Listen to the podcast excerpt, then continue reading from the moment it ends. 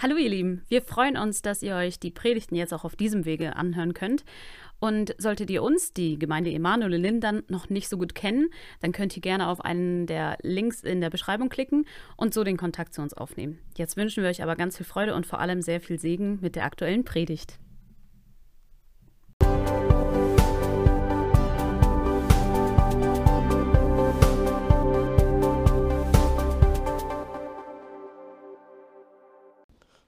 Ja, einen wunderschönen guten Morgen. Ähm, also noch ein paar Zeugnisse dazu. Wisst ihr was? Das ersetzt eine Predigt. Ne? Also diese Zeugnisse sind die besten Predigten, absolut, weil die genau aus dem Leben kommen, genau dort hineintreffen, da wo es weh tut. Und am Ende ein gutes Ende finden. Ich habe mir heute einen Spickzettel gemacht, ja, ähm, mit ein paar Fragen. Ähm, geht es euch gut? Ja, mach mal ein bisschen mehr Licht. Ich sehe gar nicht, ob es allen gut geht. Nicht, dass einigen schlecht ist dorthin. Alles klar. Sitzt ihr gut? Bequem? Habt ihr genug Platz? Fühlt ihr euch wohl? Sehr gut. Ähm, jetzt kommt die schlechte Nachricht. Das ist gar nicht der Zweck der Veranstaltung. Und es kann sein, dass der eine oder andere sich zum Schluss gar nicht mehr so wohl fühlt und so ein bisschen unruhig auf dem Platz hin und her rutscht. Ne? Denn äh, die Lobpreisband oder der Prediger sind nicht da dafür, dass ihr euch wohlfühlt, sondern einfach das Wort Gottes ist manchmal, Heinrich hat von oben gepredigt, wie ein Hammer. Und wenn man sich mit dem Hammer auf den Daumen haut, weil man den Nagel nicht getroffen hat, tut es weh. Ne? Aber, Sabrina, am Ende wird alles gut. Und auch für euch. Ähm, das Thema lautete ähm, heute Help. Das war angekündigt. Wir haben ja eine freie Wahl. Und ich habe dann den Heiligen Geist gefragt, was soll ich predigen? Was ist zurzeit, was brennt auf den Nägeln? Was, was sollen die Leute hören? Und ähm, Help auf Deutsch heißt, ich oder wir habe oder haben ein Problem, das ich nicht alleine lösen kann. Ja?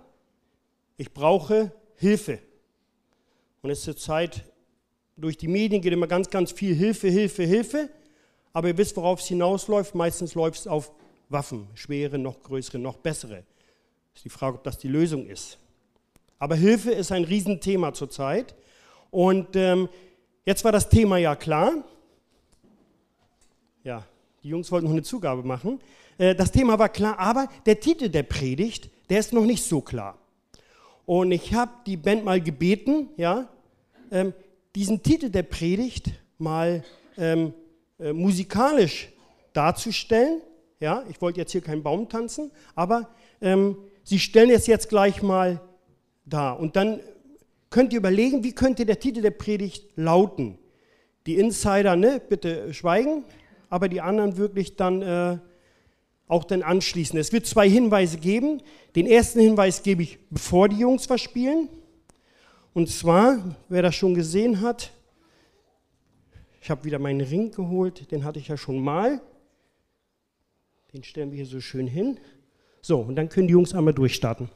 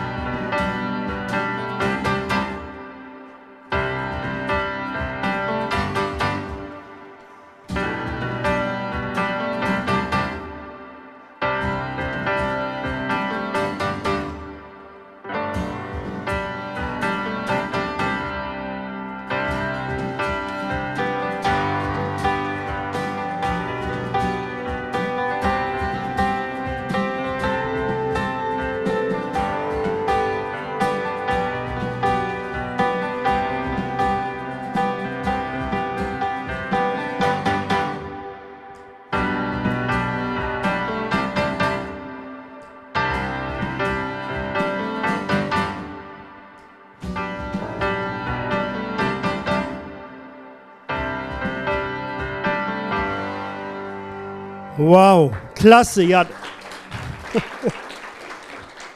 Brauche ich gar nichts zu sagen. Ne? Also New Song Komitee, ne? völlig heiß der Song, ja, total cool. Ähm, wird demnächst wahrscheinlich auch vertont. Ähm, Und jetzt ist die Frage, wie lautet der Titel der Predigt, der daraus hervorgeht? Wer weiß es? Wer hat es erkannt, was die Jungs gespielt haben? Richtig, wie bist du darauf gekommen? Morsezeichen, ja. Kennen nicht mehr viele, eigentlich bist du zu jung dafür, Tim. Aber so ist es. SOS. Dreimal kurz, dreimal lang, dreimal kurz. Ähm, diese Morsezeichen sind entstanden, die waren sehr einprägsam. Ja? Es hat gar nichts damit zu tun, einige übersetzen das mit Save Your Souls, das heißt, rettet unsere Seelen. Das ist Quatsch, das ist alles im Nachhinein rein interpretiert worden, weil 1908 haben sich da 27 Länder darauf geeinigt. Wir machen dieses Zeichen und wenn dieses Zeichen zu hören ist, dass sehr einprägsam ist, das heißt dreimal kurz, dreimal lang, dreimal kurz und das Ganze dreimal nur war für die Jungs eine Herausforderung, weil wir spielen ja im Vierviertel und so, dann müssen wir vier Takte und so, aber die mussten einmal aussetzen. Ähm, und dann, wenn das durch den Äther kam, dann mussten alle anderen ausschalten und nur dieses Signal sollte durchkommen, um dann die Leute vom Schiffen zu retten. Ähm, wurde übrigens auch von der Titanic benutzt. Wir werden darauf nochmal zu sprechen kommen am Ende. Und, äh, aber dieses Zeichen, dieses SOS, das kann man natürlich auch in den Sand malen, wenn man auf einer einsamen Insel ist. Im Moment wäre es vielleicht gar nicht das Schlechteste, aber wenn man wieder zurück will, das kennen alle Leute. Es gibt SOS Kinderdörfer, es gibt diese Zeichen SOS, also jeder kennt das. Und das ist der Titel der Predigt, SOS. Genau. Und das kann man ganz einfach in drei Punkte unterteilen, weil viel mehr geben die drei Buchstaben auch gar nicht her. So oder so. Das sind die drei Punkte und wir werden das mal beleuchten. Und ich habe dafür eine Bibelstelle und zwar steht die Matthäus 8, 23 und 24. Und er trat in das Schiff und seine Jünger folgten ihm nach. Und siehe, es erhob sich ein großer Sturm auf dem See, sodass das Schiff von den Wellen bedeckt wurde. Er aber schlief. Ihr kennt die Stelle alle. Mit er ist natürlich Jesus gemeint. Ihr kennt die Situation. Jesus wollte ans andere Ufer des Sees Genazareth, weil auf der Seite waren so viele Leute. Er wollte also übersetzen. Das steht in Vers 18. Und er ging voraus und die Jünger folgten ihm in das Schiff. Und es war bestimmt kein Sturm in sich, es war bestimmt gutes Wetter. Ich glaube nicht, wenn sie gesehen hätten, boah, da kommt ein Sturm auf, ob sie dann ins Schiff gegangen wären. Nein, es war also ruhige See. Alles toll, alles cool. Sie steigen also in das Boot. Jesus geht vorweg, die anderen hinterher. Und, äh, und die See war ruhig und Jesus legte sich schlafen. Der war ja müde, er hat den ganzen Tag geredet auch, der muss auch schlafen. Er war ja als Mensch gekommen, auch wenn er Gott war. Er hat also seelenruhig geschlafen. Weil er auch wusste, er hat ja auch Seeleute dabei, er waren ja Fischer die diesen See erkannten. Mindestens vier der Jünger waren Fischer, die sich damit auskennten. Also legt er sich hin und dann kam der Sturm auf. Und dann war die Bedrängnis plötzlich da. Und man sagt ihm, es ist alles gut, solange wie alles gut läuft, ist alles gut. Aber wenn nicht, dann brauchen wir Hilfe. Ich komme zu meinem ersten Punkt. Erstens, so. Menschen um Hilfe bitten. Und habe ich überlegt, wann war das erste Mal, dass in der Bibel von menschlicher Hilfe die Rede war? Das erste Mal in der Bibel von menschlicher Hilfe die Rede. Wer weiß es? Es gab die erste menschliche Hilfe durch Eva. Weil es nicht gut, dass der Mensch allein ist. Also 1. Mose 2,18. Und Gott der Herr sprach, es ist nicht gut, dass der Mensch alleine sei, ich will ihm eine Gehilfin machen, die ihm entspricht. So, und da hatte Adam eine Hilfe gehabt. Von Gott, aber eine menschliche Hilfe. Und wir wissen, was da rausgekommen ist dabei. Wir kennen den Sündenfall. Die Schlange verführte Eva. Eva gab auch Adam zu essen und das Ende kennen wir. Es brachte den Menschen aus dem Paradies, entzweite den Menschen mit Gott.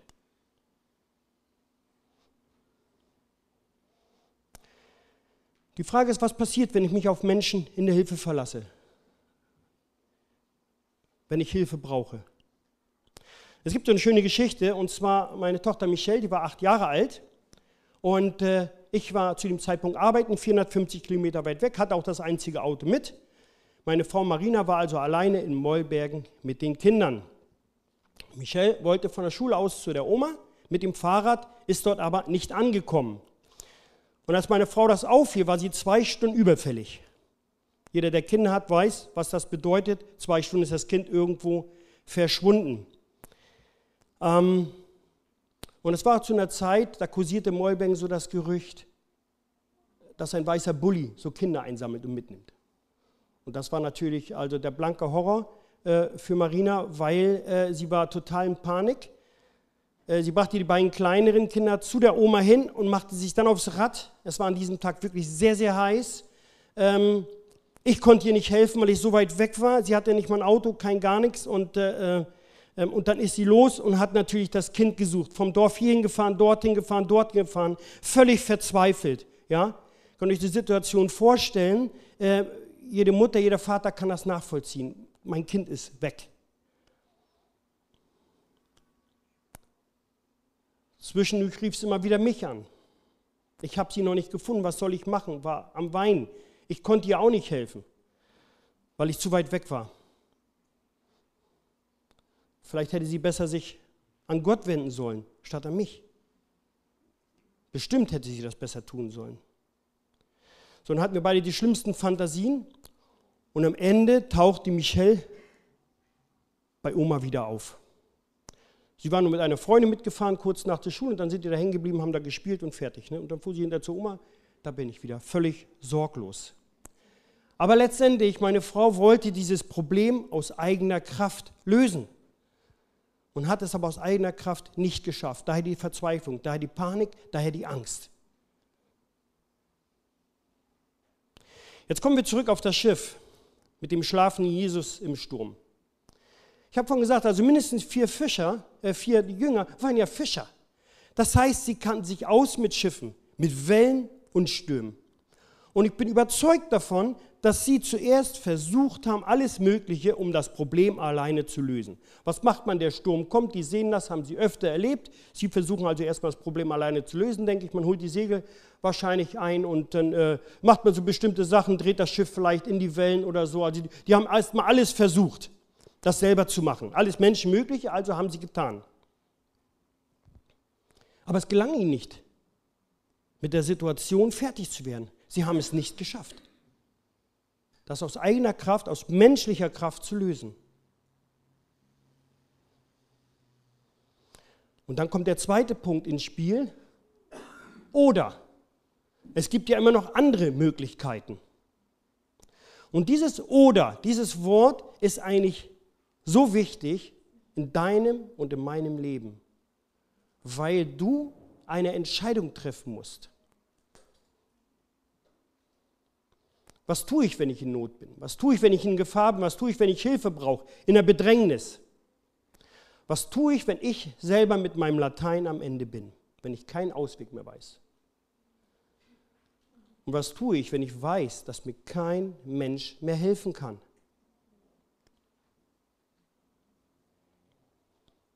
Also so oder so. Und viele Menschen bleiben hängen in diesem ersten So.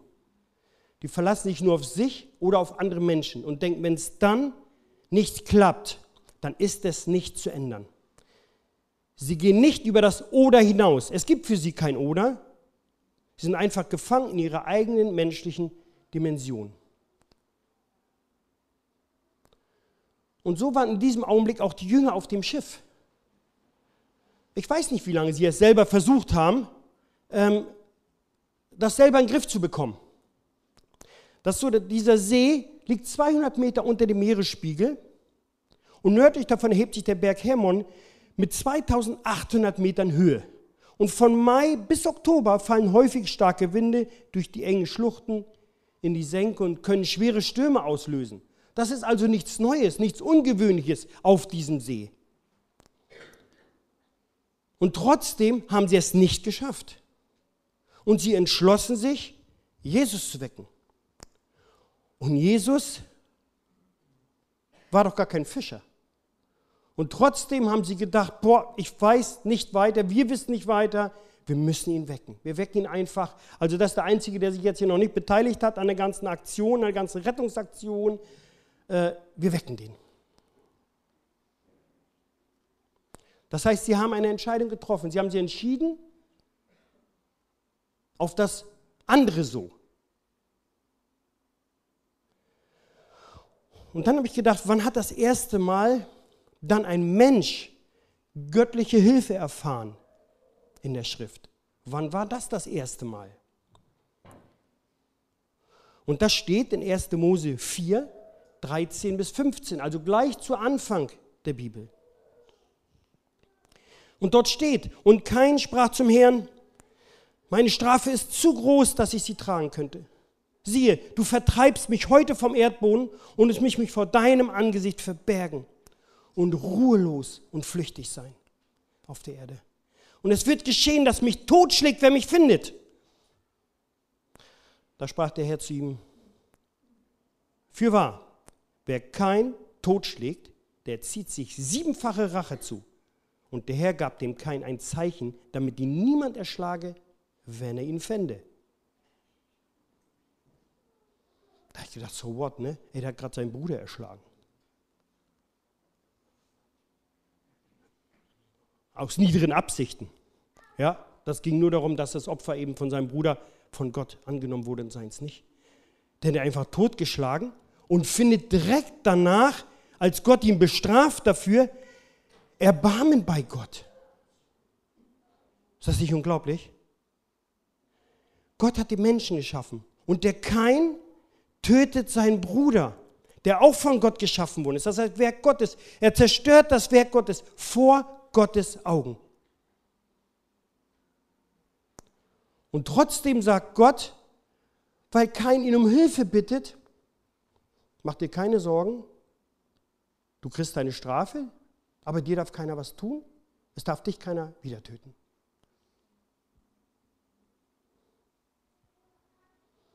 Ist eigentlich so eine, so eine Situation, die mit unserem menschlichen Denken einfach unfassbar ist, unmöglich zu begreifen ist. Und wie handelt Gott, wenn wir mit unseren Problemen jetzt zu ihm kommen? Kleine, große, Und hier gibt es noch eine Begebenheit mit meiner Frau, als sie dann mit Gott verbunden war, als sie dann im Herrn war. Und da gab es wieder eine Situation, die jeder von euch kennt, möglicherweise auch schon Panik dabei bekommen hat. Sie wollte zur Arbeit fahren, Tür zugeknallt, Schlüssel drin.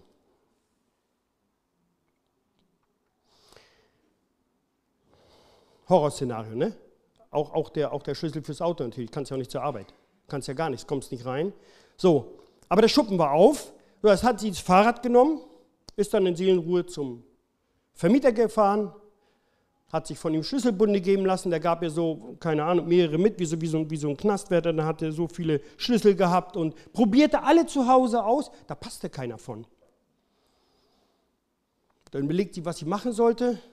Dann ist ums Haus rumgegangen und hat gesehen, ach, da oben, im oberen Stock ist ja noch ein Fenster auf, das sonst eigentlich immer zu ist. Ja, da ging sie zum Nachbarn, hat sich die Leiter geholt, stieg da oben hoch, machte das Fliegengitter weg, ist reingestiegen und fertig. Und sie hatte die ganze Zeit absoluten Frieden. Keine Nervosität, keine Aufregung. Sie hat gebetet. Sie hat die Situation an Gott einfach abgegeben, hatte dadurch völligen Frieden. Hat Arbeit angerufen, Arbeit, okay, ich komme ein bisschen später. Ist doch viel besser so, ne, oder? Wir lesen mal Matthäus weiter, Vers 25. Dort steht, und seine Jünger traten zu ihm, weckten ihn auf und sprachen, Herr, rette uns, wir kommen um. Und den Rest kennen wir. Jesus steht auf, stillt den Sturm. Die Situation war unter Kontrolle von jetzt auf gleich. Und trotzdem haben die Jünger nur noch gesagt, was für ein Mensch, dass er sowas kann. Na hallo, ihr habt ihn doch geweckt. weckt Gott. Er tut etwas, er rettet euch aus der Situation und dann sagt ihr noch, echt jetzt? Das war's? Ja. Manchmal ist das so einfach, ne? Ein Lied manchmal, ja. Es ist so einfach, dass man staunt, man betet für irgendwas, dann tritt das ein und dann sagt man sich, wie kann das denn? Obwohl man vorher darum gebeten hat. Aber schon David schrieb im Psalm 121, das ist übrigens der Lieblingspsalm meiner Frau, Verse 1 und 2. Ich hebe meine Augen zu den Bergen. Woher kommt mir Hilfe? Meine Hilfe kommt von dem Herrn, der Himmel und Erde gemacht hast. Und David, der Verfasser, hat immer Hilfe bei Gott gesucht. Obwohl oder weil er ein Sünder war. Und Gott stand ihm immer bei, so wie dem Volk Israel, wenn ihn darum gebeten hat. Und viele Leute sagen immer, boah, wenn nichts mehr hilft, hilft nur noch beten, anstatt das an erster Stelle zu stellen. Erst beten. Weil bei Nahum 1,7 steht, gütig ist der Herr eine Zuflucht in der Not und er kennt die, welche auf ihn vertrauen. Und das ist heute die größte Not. Das ist unser SOS. Gott kann dich retten. Und die Frage ist immer, wo steuerst du hin mit deinem Lebensschiff, mit deinen Problemen, die du hast? Wo steuerst du hin, wenn du einmal die Reise deines Lebens beenden wirst? Das ist die Not der meisten Menschen, dass sie nicht wissen, wohin ihr Boot dann steuert.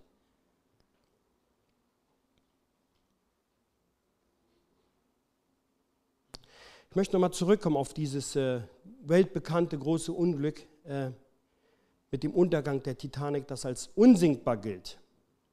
Und die Frage ist wirklich, wenn man sich das ins Gedächtnis ruft, wie viele schreckliche Dramen mögen sich dort in die kalten Fluten abgespielt haben. Und dann ist auch die Frage, gab es dort auch Hoffnung mitten in diesem Chaos? Und es gibt dazu eine wahre Geschichte. Jahre nach dem Titanic-Unglück erzählte der junge George H. Cavill unter Tränen bei dem Treffen der Titanic-Überlebenden in Ontario, Kanada, folgende Begebenheit. Pastor John Harper war zusammen mit seiner sechsjährigen Tochter Nana ein Passagier auf der Titanic.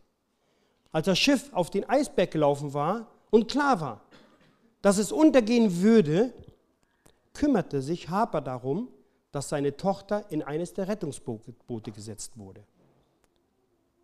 Überlebende berichteten, wie Harper dann seine eigene Schwimmweste auszog und sie einem anderen Mann gab. Er sagt, machen Sie sich keine Sorgen um mich, ich gehe nach oben, nicht nach unten. Und dann plötzlich bricht dieses riesige Schiff in zwei Teile. Und diese beiden Teile sanken sehr schnell. Und nun sprangen oder fielen mehr als 1500 Passagiere in das eiskalte Wasser, darunter auch John Harper. Und George H. Cavell, der dieses berichtete, auch. Er hielt sich an, seinem Schwimm, an einem schwimmenden Wrackteil fest und begegnete Harper in diesen Fluten. Und Harper rief ihm zu, sind Sie gerettet? Nein, antwortete Kevin. Dann rief ihm Harper Worte aus der Bibel zu, glaube an den Herrn Jesus Christus, dann wirst du gerettet. Kurze Zeit später brachte die Strömung die beiden Männer wieder zusammen. Erneut rief, Harper, äh, rief ihm Harper zu, sind sie gerettet? Wieder lautete die Antwort, nein. Mit letzter Kraft rief Harper, glaube an den Herrn Jesus Christus, dann wirst du gerettet. Dann tauchte er zum letzten Mal unter die Wellen. Cavell erzählte später, ich war ein sorgloser Sünder an Bord der Titanic. Doch damals habe ich mit zwei Meilen Wasser unter mir in meiner Verzweiflung zu Christus geschrien, er möge mich retten. Ich glaubte und ich wurde gerettet. Denn das, was der John Harper dort ihm noch zurief, steht in der Apostelgeschichte 1631. Sie aber sprachen, glaube an den Herrn Jesus Christus, so wirst du gerettet werden und dein Haus. Und im Psalm 50, 15 steht, und rufe mich am Tag der Not, ich will dich retten und du wirst mich verherrlichen.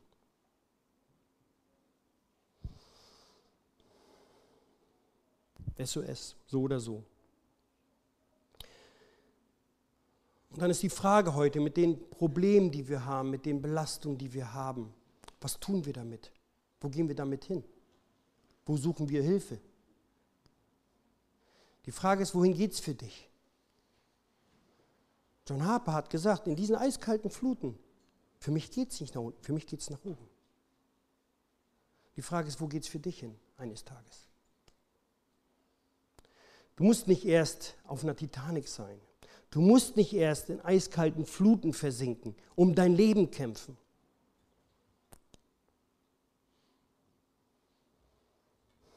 Du musst deine Probleme an Jesus geben. Und mach die Augen auf heute und sieh, was ringsherum passiert. Es sind Affenpocken, die zurzeit übertragen werden. Wir wissen, wer die Träger sind wer das an den, an den anderen abgibt, woher es kommt. In den USA gehen die Frauen für Abtreibung auf die Straße. Sie sagen, wir brauchen sie Freiheit. Ich will frei entscheiden über meinen Körper. Ja, dann entscheide doch vorher, bevor du das Kind tötest. In Niedersachsen werden immer mehr diverse Babys geboren. Das heißt, die werden geboren und keinem Geschlecht zugeordnet. Es finden Kriege statt, weltweit. Wir haben einen Kanzler,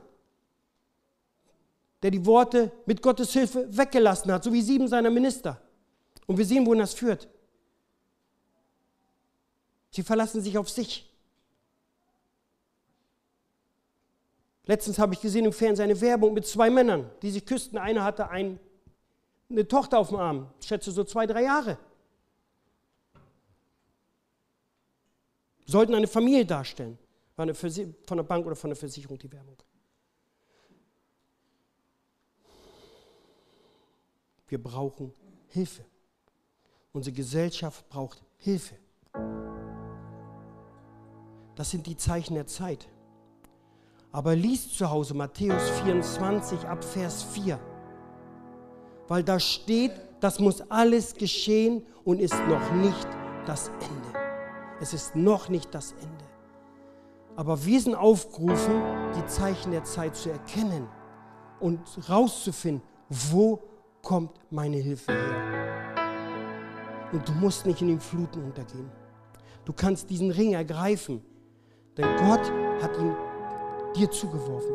Dir, mir, jedem Menschen.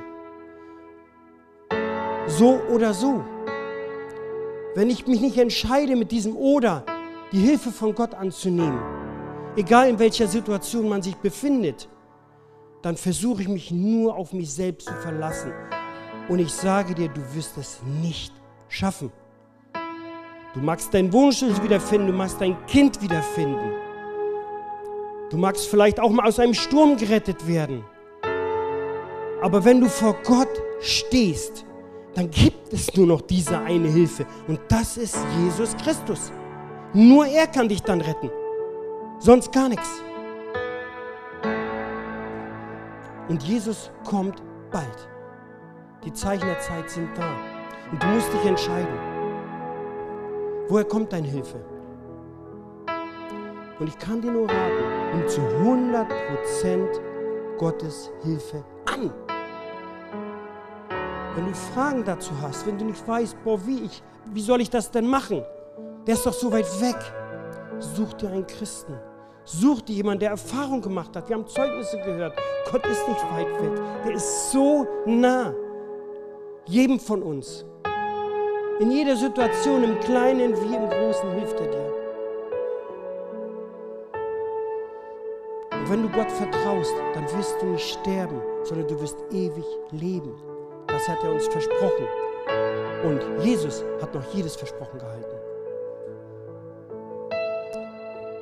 Und wenn du dich auf das Wort verlässt, musst du auch nicht bang in die Zukunft blicken, sondern wir können alles bei Gott abgeben. Glaubt, Gott hat alles unter seiner Kontrolle, hat alles im Griff. Jede Situation, im Großen wie im Kleinen. Und auch bei dir. Und das ist so eine, eine gute Vorbotschaft. Und ich bin so froh, so einen guten, großen, starken Gott zu haben, dem man alles abgeben kann. Jede Situation stärkt er dich in jeder Situation. Egal in was für Schwierigkeiten du steckst. Und es gibt eine Menge Schwierigkeiten, in denen wir stecken können. Und ich bin Gott dankbar.